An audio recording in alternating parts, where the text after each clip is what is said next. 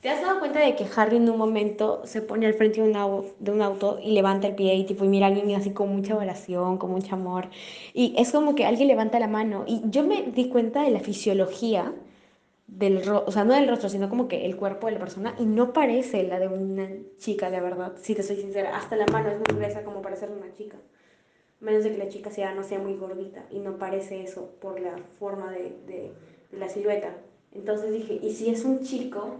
Y como vi que tiene el pelo de un color parecido al que tiene Luis, le dije a la abuela, oye, imagínate que sea Luis y que su próximo álbum se trate de que ya no está buscando el pez, que tipo ya lo encontró, que ahí sí explicaría tú la teoría Maki de lo que dijiste del pez y de que, o sea, ya no va a estar buscando al pez porque ya lo encontró. Y ahora lo que está buscando es a la persona que vio en el video.